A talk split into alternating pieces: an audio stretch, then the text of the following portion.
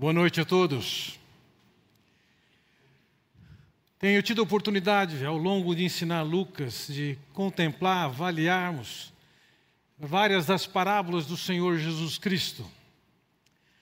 As parábolas, como tenho lhes dito, eram histórias criadas, mas que retratavam realidades bastante comuns daqueles dias.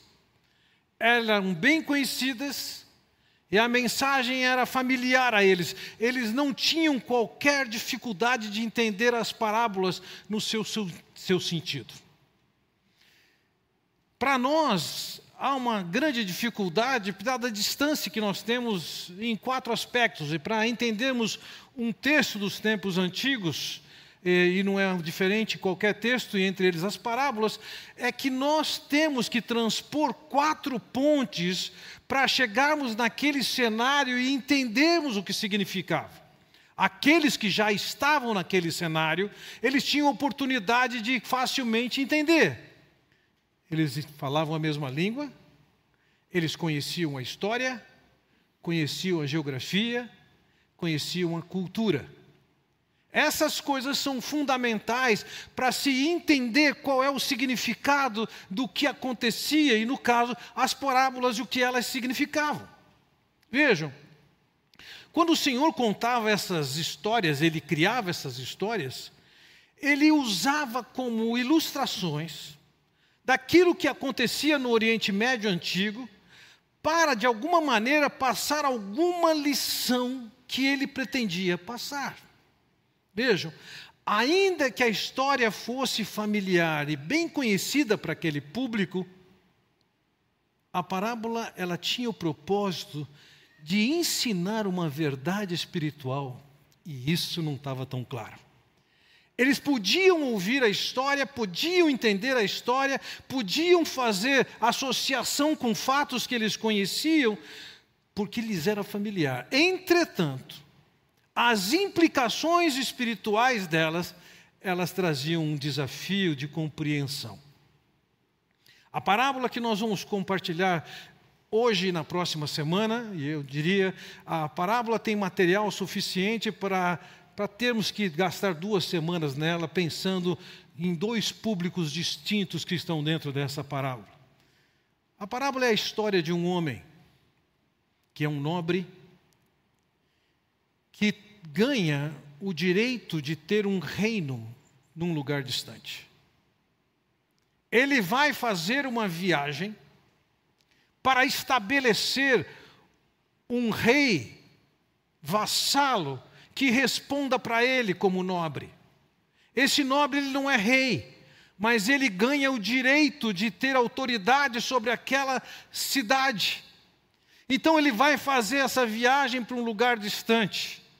Mas ele recebe uma comitiva dizendo o seguinte: não queremos que você seja rei sobre nós. Esse nobre vai, faz sua viagem, estabelece seu reino. Entretanto, antes de ele ter saído em viagem, ele chamou seus servos, dez servos, e deu a eles dez minas. Uma mina equivale ao trabalhador, ao que um trabalhador comum ganhava em perto de quatro meses. Ele distribuiu entre esses dez servos esses valores que eles deveriam administrar e fazer aumentar os recursos do seu senhor. Quando o senhor volta, ele vai pedir as contas, que se preste contas do que foi feito com as minas que lhes foram entregues, mas também ele vai tratar com aquelas pessoas que odiaram e rejeitaram aquela liderança. Essa é a história simples. E eu diria, se temos uma verdade para focalizar nesses dois domingos, é que Deus é apresentado nas Escrituras como quem retribui o homem pela atitude tomada com respeito a Ele próprio. Essa é uma verdade presente em todas as Escrituras, a doutrina da retribuição. Se por um lado nós temos o privilégio de desfrutar da bondade, da graça de Deus e por ela chegar até Deus, entendamos o seguinte: as nossas atitudes, as nossas ações, sejam como descrentes, sejam como crentes, pesam e sobre elas nós prestaremos contas a Deus. Essa parábola nos apresenta cenários que nos permitem compreender a gravidade e seriedade da atitude que temos com Deus. Então eu quero focalizar com vocês nessa noite dois cenários, e na próxima semana nós revemos esses dois e abordamos um terceiro. O primeiro cenário é o ambiente da parábola. Vamos entender que ela estava conectada. Veja, como eu mencionei, as parábolas eram histórias bastante comuns ou com realidades bastante comuns, aquele povo estava familiarizado, mas ele usa a parábola com um propósito. Jesus não contava parábolas como se assim, ah, eu tenho mais uma historinha para contar a vocês. Então vou contar uma historinha agora. Não é como quando você chega para o seu filho, para colocar ele para dormir, e ele fala, conta uma história, conta outra história. Jesus não estava enchendo o pessoal com histórias. Ele usava das histórias para abordar alguma coisa que estava acontecendo. A partir da realidade, ele criava aquela história e ele ensinava alguma coisa com implicações espirituais. O que, que estava acontecendo? Em Lucas capítulo 19, versículos 1 a 10, nós encontramos a história de Zaqueu.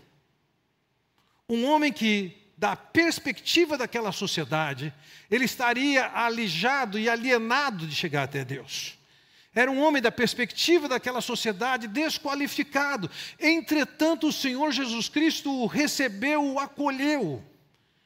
E o Senhor Jesus Cristo foi reprovado pela multidão que não gostou que Jesus acolhesse aquele homem, não admirou, não apreciou o fato de que aquele homem havia sido recebido por Deus. Então, no versículo 10, o último versículo, antes de entrarmos no texto da nossa parábola, diz o seguinte: Porque o filho do homem veio buscar e salvar o perdido. Zaqueu estava na reta do Senhor. O Senhor queria alcançá-lo. Assim como alcançou o cego, Assim como ele contou no capítulo 15 três parábolas de Deus em busca da ovelha, da dracma ou do filho perdidos.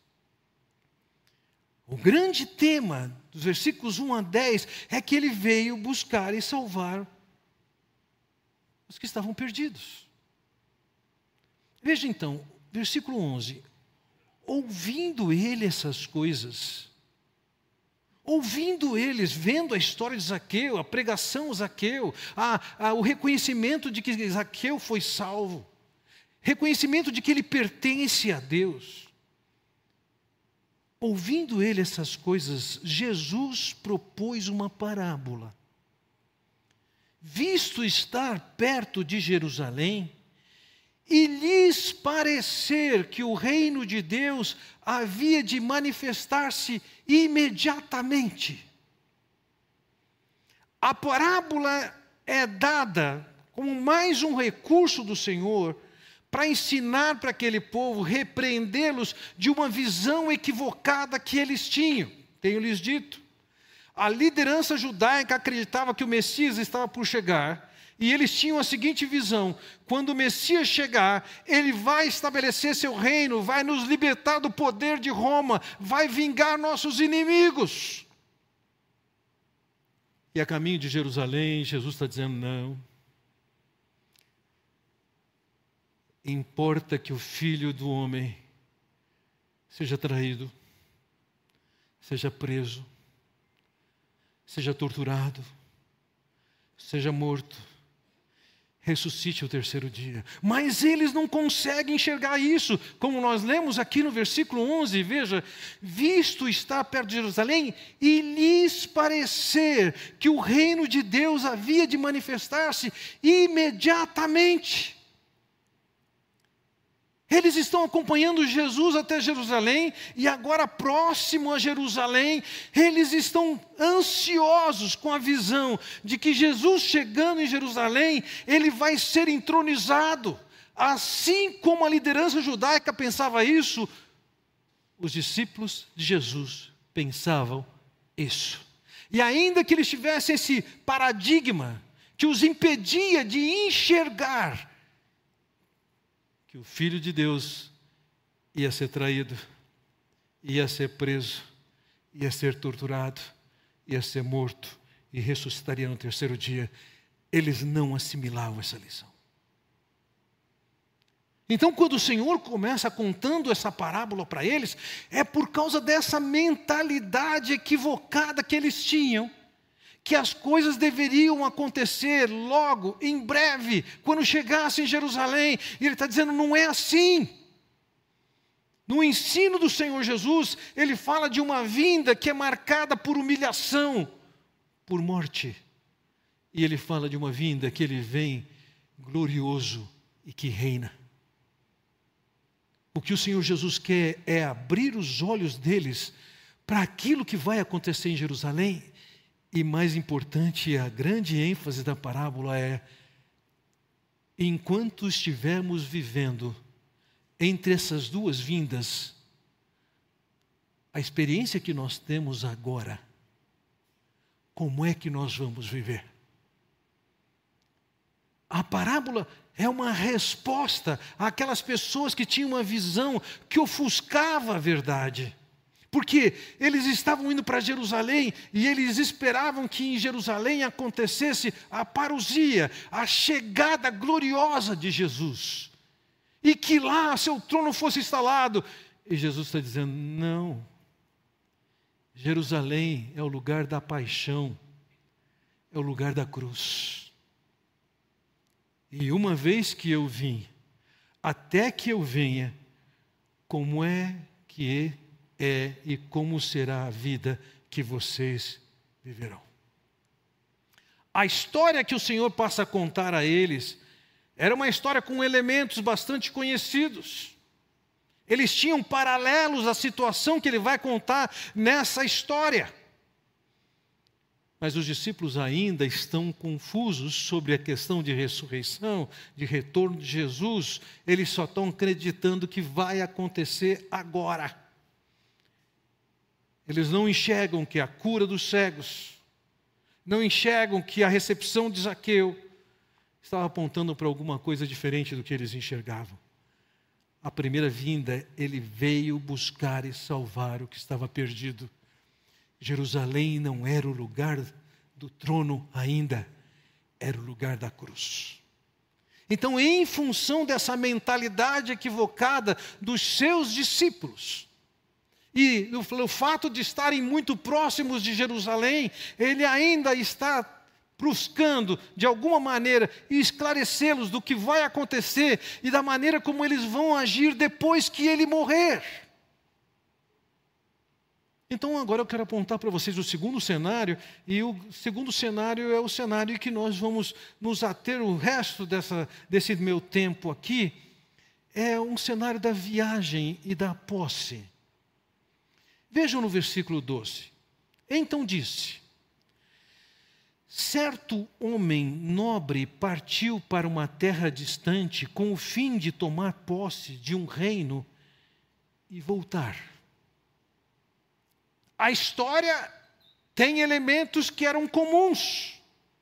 Aquele homem comum nobre tinha recebido a delegação de administrar, de ser como um dono de uma determinada cidade.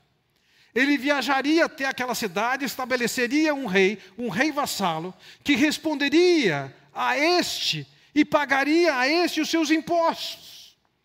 A terra era uma terra distante. Lembre, os discípulos estavam crendo que tudo ia acontecer imediatamente. E Jesus está dizendo: tem uma viagem para uma terra distante.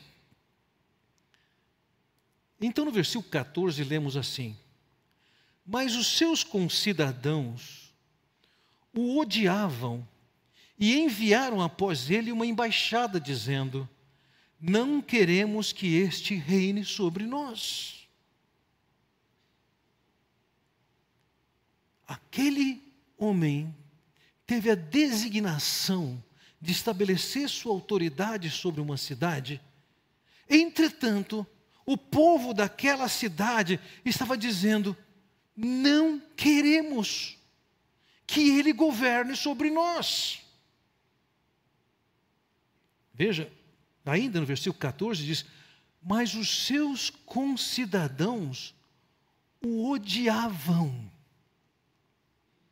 Não tem nada que esse nobre tenha feito, que esteja descrito, que desse motivo para eles o odiarem. E agora lembremos aqui que público era aquele.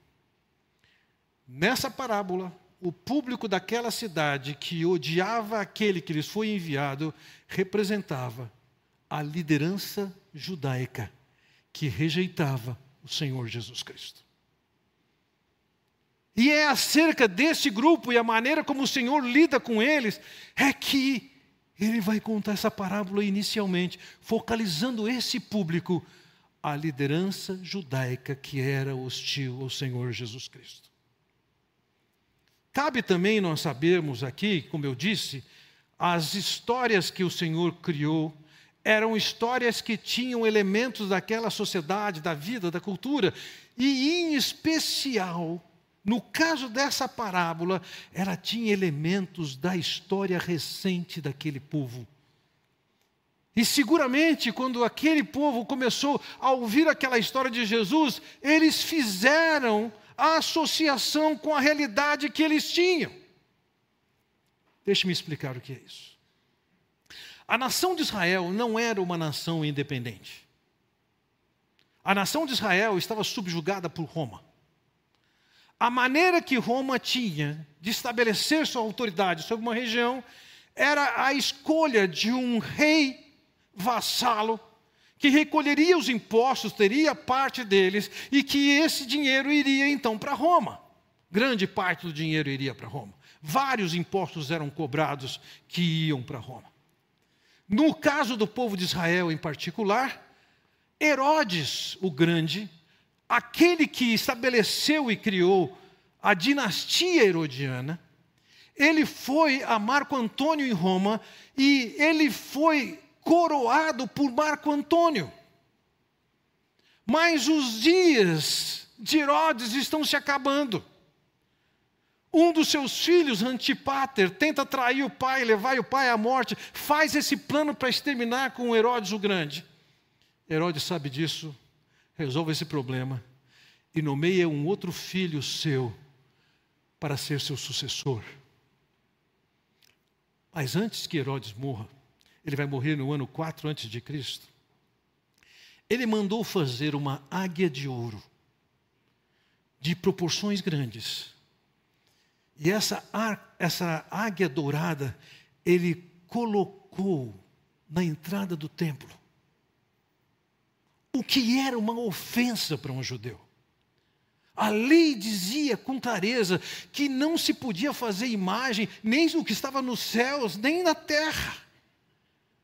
E Herodes, que é um grande construtor, ele constrói aquela águia e manda colocar, e os judeus estão se queixando e clamando para que ele tire aquela águia de lá, e ele não atende o clamor do público. O que, que acontece? Um grupo de judeus liderados por Matias, eles vão, eles pegam aquela águia, eles destroem aquela águia. A reação de Herodes com a destruição da águia foi levar os dois, o Judas e o Matias, os líderes daquele grupo, à morte. Por conta disso começa uma revolução, Herodes morre, Arquelau assume o poder. E quando Arquelau assume o poder, ele enfrenta uma resistência, uma revolta dos judeus. E para mostrar que ele tem poder e autoridade, o Arquelau matou 3 mil judeus. Antes de ele ser coroado. E então ele viaja para Roma. E quando ele viaja para Roma para ser coroado em Roma, os judeus mandam uma comitiva pedindo a César Augusto, na ocasião o imperador, dizendo: Não queremos ele como rei. Ele tem feito isso. E de fato, César Augusto não o nomeou rei. O deixou como um governante até que ele pudesse mudar a opinião daquele povo sobre ele, e então ele seria coroado. Isso nunca aconteceu. E o fato foi que Roma estabeleceu cada vez mais o poder na mão de governadores nomeados pelo imperador, e o rei ficou esvaziado do seu poder. E no caso, Arquelau nem tinha o status de rei uma comitiva com ódio foi enviada para que ele não assumisse o trono.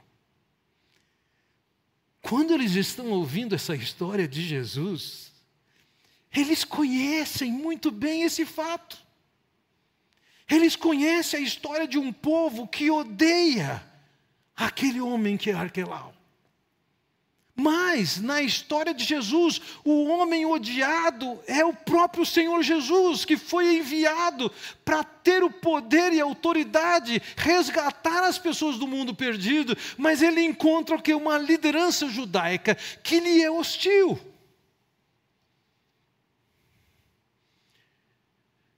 Em relação a Herodes o Grande, em relação a Arquelau, a comunidade judaica tinha motivos suficientes para odiá-los como governantes.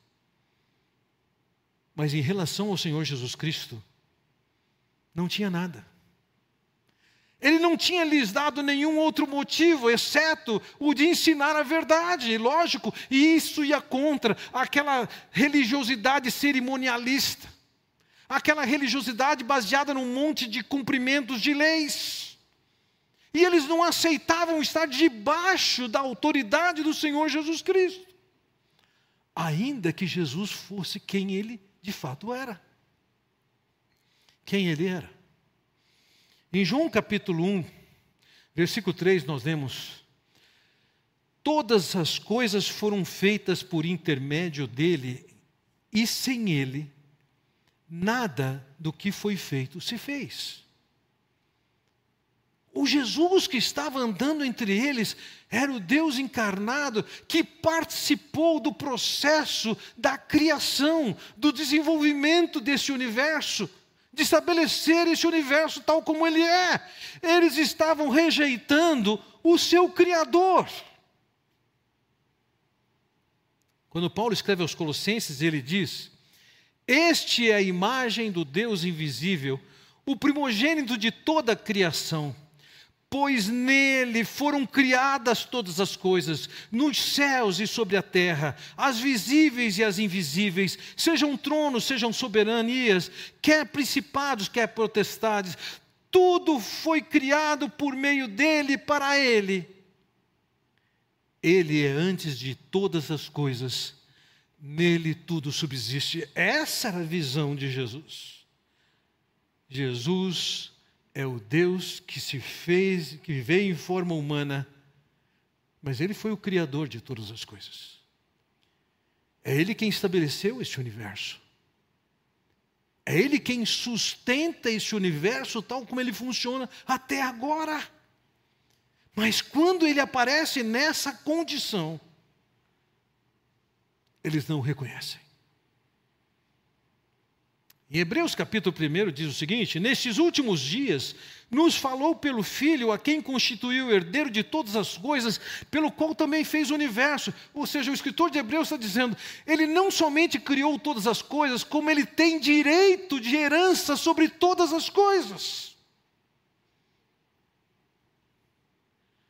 Quando Jesus foi enviado, ele foi enviado com o direito de herdar todas as coisas aquele nobre que foi enviado a uma cidade distante, ele tinha direito, mas ele foi odiado. No caso do Senhor Jesus Cristo, ele tinha direito, mas ele foi odiado, ele foi resistido. Eles estavam dizendo: não queremos que ele governe sobre nós. Veja, Assim como com aquele, aquele povo tinha restrições e ódio, ah, o mesmo acontecia com Jesus. Em primeiro lugar, eu quero focalizar com vocês o seguinte: o ódio que aquela liderança alimentava por Jesus era uma realidade. Em João capítulo 15 diz o seguinte: Isso, porém, é para que se cumpra a palavra escrita na sua lei: odiaram-me sem motivo. Aquilo que a lei tinha falado, de que o povo odiaria Jesus sem motivo, estava acontecendo, está sendo ventilado esse assunto dentro da parábola. O que, que a lei dizia? No Salmo 69, versículo 4, lemos o seguinte: São mais os cabelos de minha cabeça, são mais que os cabelos de minha cabeça, os que sem razão me odeiam. São poderosos os meus destruidores, os que com falsos motivos são meus inimigos, por isso tenho de restituir o que não furtei. Vejam. No Salmo havia mensagem que relatava que as pessoas amariam, odiariam a Jesus sem ter motivo. No Salmo de número 2, um salmo que é visto como messiânico, ou seja, ele está descrevendo a vinda do Messias, do Cristo. Olha o que ele diz: Por que se enfurecem os gentios e os povos imaginam coisas vãs? Ele está olhando para o mundo como um todo, ele está dizendo: por que, que há tanta fúria? Por que tanta coisa que não tem valor cresce nos nossos dias? Senhores, isso aqui pode ter a data de autoria de 2023, porque este é o nosso mundo. Ele diz no versículo 2: Os reis da terra se levantam, e os príncipes conspiram contra o Senhor e contra o seu ungido. Há uma ação do poder, de conspiração, de se levantar contra. Isso estava anunciado no Salmo de número 2. Ao ponto de ele dizer em versículo 3: rompamos os seus laços e sacudamos de nós as suas algemas. Eles estão dizendo o seguinte: eu não quero que ele governe sobre nós. Vamos romper os laços. Vamos determinar o que vai acontecer nas nossas vidas. Não queremos um Deus que diga para nós o que nós temos que fazer. Não queremos um Jesus que nos coloque de novo debaixo da autoridade do Criador. Então ele diz no versículo 4: Ri-se aquele que habita nos céus, o Senhor zomba deles. Vocês acham que vão sair de debaixo da autoridade do Criador e de aquele que sustenta todas as coisas? Deus está rindo disso. Que pretensão. Então no versículo 5 ele diz: Na sua ira a seu tempo lhes há de falar, e no seu furor os confundirá. Ou seja, essa ação de rebeldia e de rejeição, ela não permanece para sempre, nem tampouco será vista por Deus como alguma coisa secundária, sem nada. Deus não vai chegar ao ponto de dizer o seguinte: é, caso perdido, deixa eles fazerem o que eles querem. Não, ele diz o que? Na sua ira, a seu tempo, lhes há de falar, e no seu furor os confundirá. Isso não vai ficar barato, isso não vai ser esquecido, isso não é um fato irrelevante. Essa rebeldia que tinha na liderança judaica e que tem em tantos lugares com relação ao Senhor Jesus Cristo. Então ele diz no versículo 6: Eu, porém, constituí o meu rei sobre o meu santo monte Sião. Vocês podem se rebelar, vocês podem rejeitar, vocês podem odiar, mas no tempo que Deus tem, Ele estabelece o reino do seu filho. E nesse estabelecer esse tempo, a furor, a ira, a confusão, o reino será uma realidade. Não tem escape. A primeira vinda, a que vocês estão vendo agora, cheguei, vai ser seguida de morte, de humilhação. mas há uma segunda vinda. E Apocalipse 19 nos descreve o seguinte: tem no seu manto e na sua coxa um nome inscrito: Rei dos Reis e Senhor dos Senhores. É uma questão de quando, não se a postura rebelde, hostil, de ódio que podiam ter pelo Senhor Jesus e pelo Senhor soberano, entenda uma coisa: vai ser tratada. Nós vamos olhar sobre isso na própria parábola, então, no versículo 15, diz assim: Quando ele voltou, depois de haver tomado posse do reino, opa, ele tomou posse do reino o ódio, a resistência, a reclamação, a murmuração, etc., não foi impedimento para que ele tomasse o reino. Ele tomou o reino. Não é uma questão de si, é uma questão de quando. Versículo 27. Quanto, porém, a esses meus inimigos, que não quiseram que eu reinasse sobre eles, trazei-os aqui e executai-os na minha presença.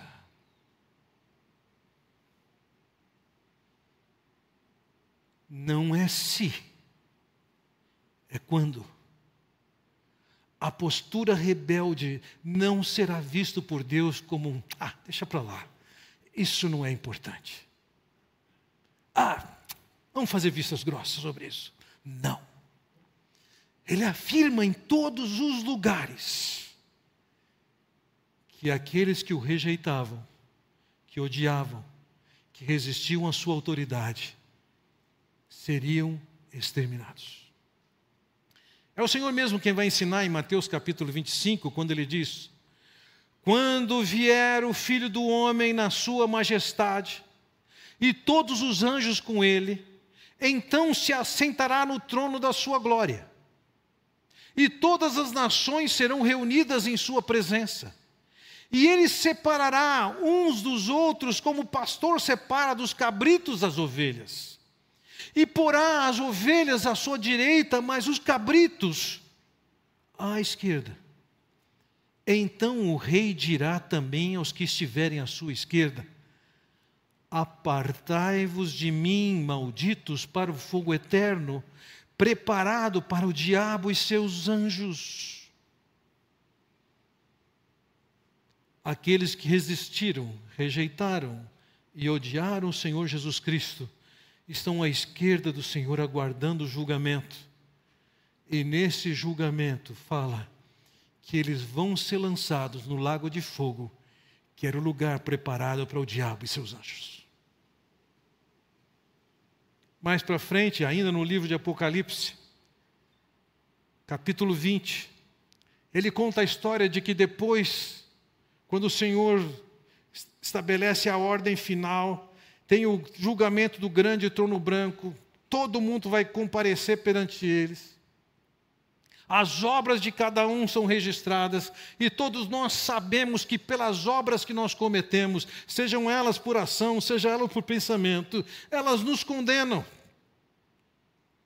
Mas aqueles que se apropriaram e se sujeitaram ao Senhor Jesus Cristo e desfrutaram da salvação que tem em Cristo, esses tiveram o seu nome escrito no livro da vida.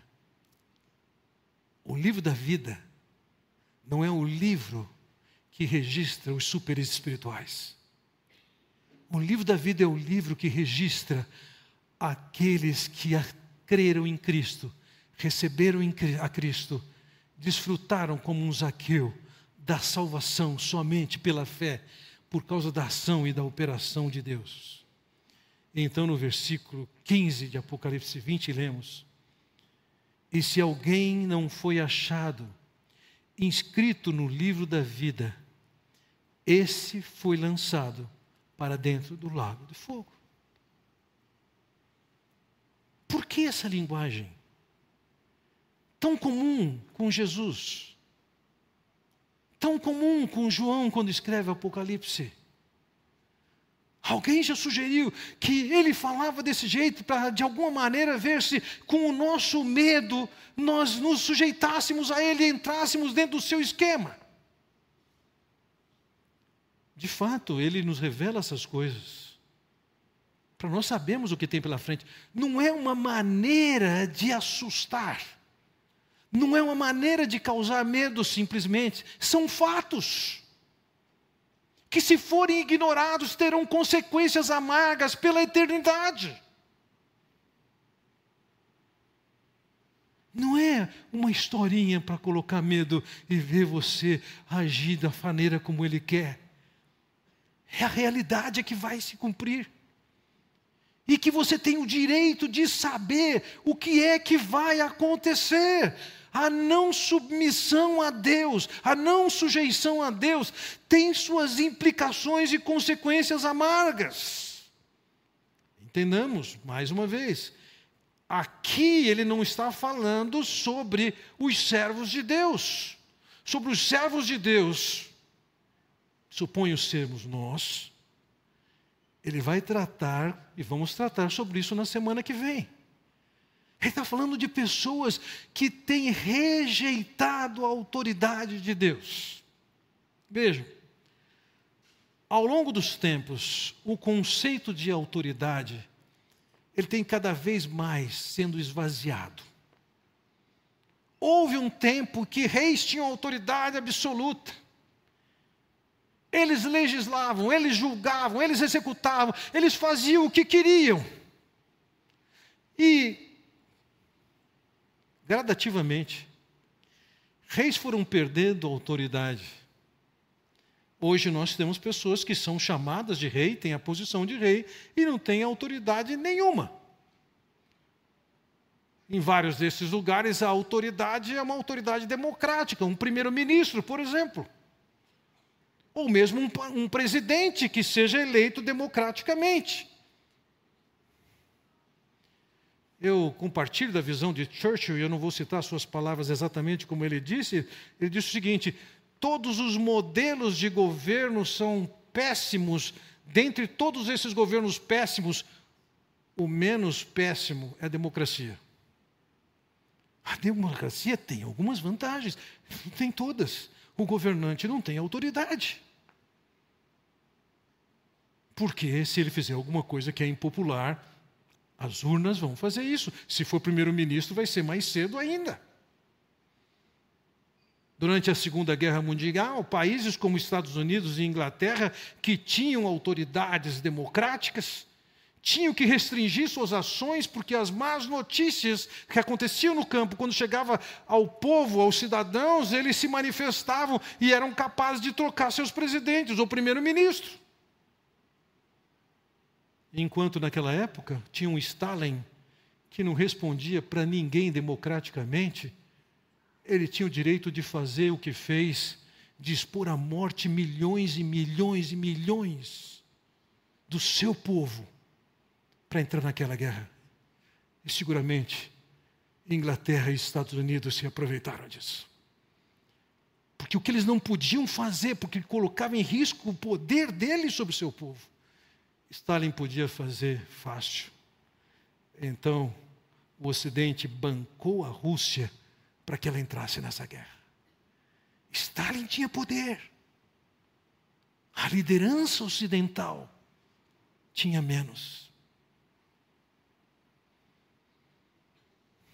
Quando nós vemos essa evolução, em que nós vemos a perda de poder das autoridades, é razoável a gente pensar que, da mesma maneira que caiu a autoridade dos governantes, Deus também perdeu a autoridade. E a gente acaba projetando para Deus os conceitos de autoridade que nós temos. Você acaba pensando que Deus, que Deus é um consultor. Ele vai sugerir para você o que fazer que Deus é um facilitador, que Deus é um coach. Entenda, quando o Senhor voltar, não vai estar escrito na perna dele, coach, facilitador. consultor. Ele é o Rei dos Reis e o Senhor dos Senhores. E naquela ocasião, no tempo que ele tem, ele vai manifestar sua autoridade, que não é de um coach, não é de um facilitador, não é de um consultor, é de um rei, de um soberano.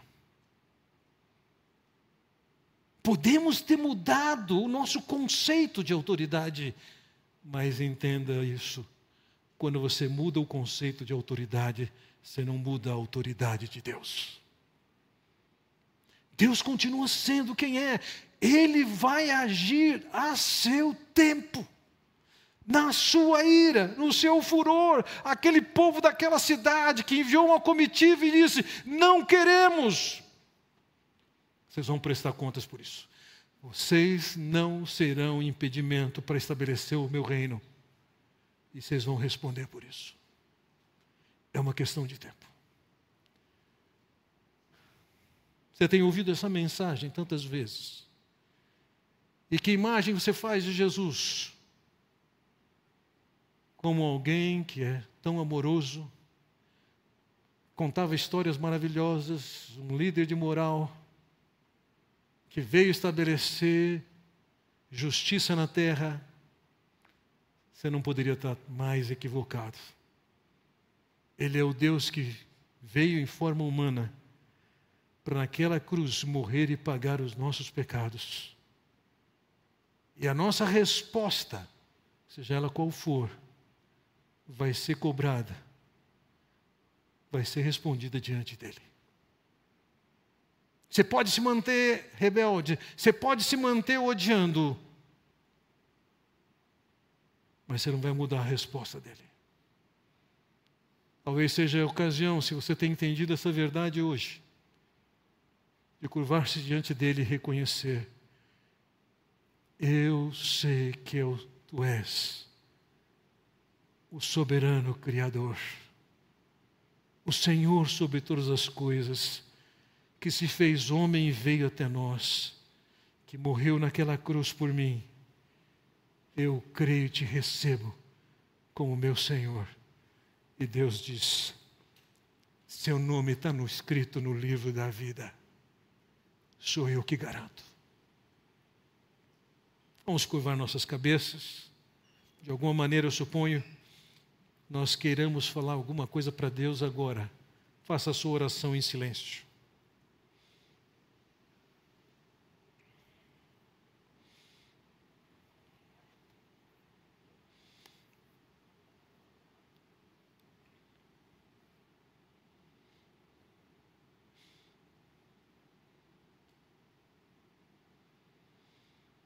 Ó Pai Celestial, nós te bendizemos, porque o Senhor decidiu enviar teu filho. Em forma humana, sujeito a humilhação, resistência, ódio, prisão, crucificação e morte, para que ali naquela cruz ele pagasse os nossos pecados. Ó Pai Celestial, que o Senhor conduza o coração de cada um de nós a nos levar a nos colocarmos de joelhos diante de Ti, gratos pelo perdão que o Senhor nos oferece e prontos a ouvir a Tua voz como autoridade que o Senhor tem. Eu oro no nome do Senhor Jesus Cristo. Amém. Deus os abençoe.